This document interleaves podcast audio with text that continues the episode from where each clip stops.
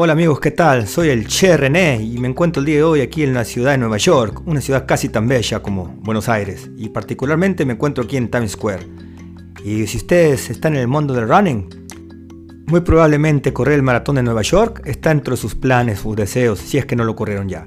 Y vamos a tratar el tema del maratón, unos consejos muy interesantes que creo yo que les van a servir y ser de gran, gran utilidad para que ustedes tengan un mejor desarrollo en su plan de maratón y esto es el trabajo de velocidad en el maratón. Aún si no te interesa correr debajo de las 3 horas como yo, que soy sencillito y carismático, o si lo planeas correr o recorrer como un simple mortal, arriba de las 3 horas, 4, 4 horas y media, no importa, pibe. Es importantísimo que tú realices el trabajo de velocidad. Por varias razones, y ahorita te las voy a explicar, al menos dos de las más importantes. Y creo que pongas mucha atención, pibe, porque de esto, de esto va a depender tu éxito en un maratón. Créemelo, no todo es estar trotando pasito jonronero.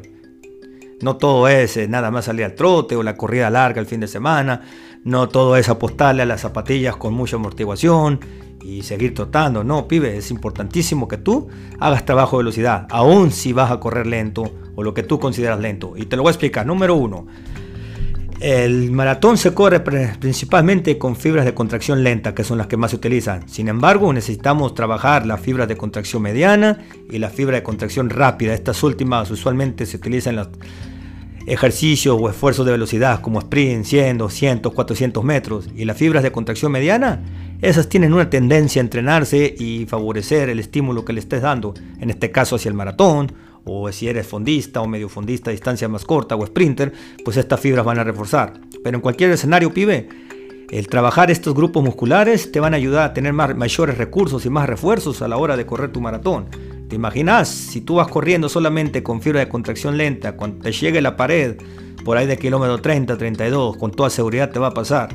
Y si tú no tienes estas fibras musculares trabajando, eh, seguramente la vas a pasar mal. En cambio, si tenés los músculos de reserva, fibra de contracción rápida y fibra de contracción mediana. Eh, perdón, es que hay mucho tráfico y el ruido me distrae. Eh, trabajando para ti te va a ayudar a tener más fuerza, a reducir el impacto. Recuerda que no importa las zapatillas que uses, si tú no reduces el impacto vas a tener molestias, vas a tener dolores, vas a tener las articulaciones dañadas, por lo cual es importante. El trabajo de velocidad te ayuda a permanecer más tiempo en el aire y esto te va a dar una certeza de que vas a tener menos estrés muscular, menos estrés en tus articulaciones y por ende el impacto va a ser menor, pibe. Entonces es demasiado importante que te tomes en serio el trabajo de velocidad junto con el trabajo de fuerza y otros tipos de estímulos que no necesariamente es el trotecito dominical, la salida por las calles de Nuevo York, de Buenos Aires, Ciudad de México, en Chile, no sé en qué país estés, pibe, o dónde me estés viendo o escuchando, pero recuerda, el impacto hace mucho daño, la velocidad te va a ayudar a minimizar el impacto y esto va a hacer tus entrenamientos más diversificados, tu portafolio de herramientas más extenso, vas a tener mayores recursos y sin duda tu experiencia en el maratón será más gratificante al contar con menos estrés durante tu proceso de entrenamiento y este grupo de fibras musculares, como te digo, de contracción mediana y contracción rápida, van a reforzar la contracción lenta. Perdón, es que me está sonando el teléfono, llamada de México que no estaba esperando. Eh, creo que va a ser tiempo de despedirme, pero espero que estos consejos les sean de utilidad. Y recuerden, mucho más importante que cualquier otra cosa, no olviden comer mucho, correr mucho más, divertirse y pasarla bien.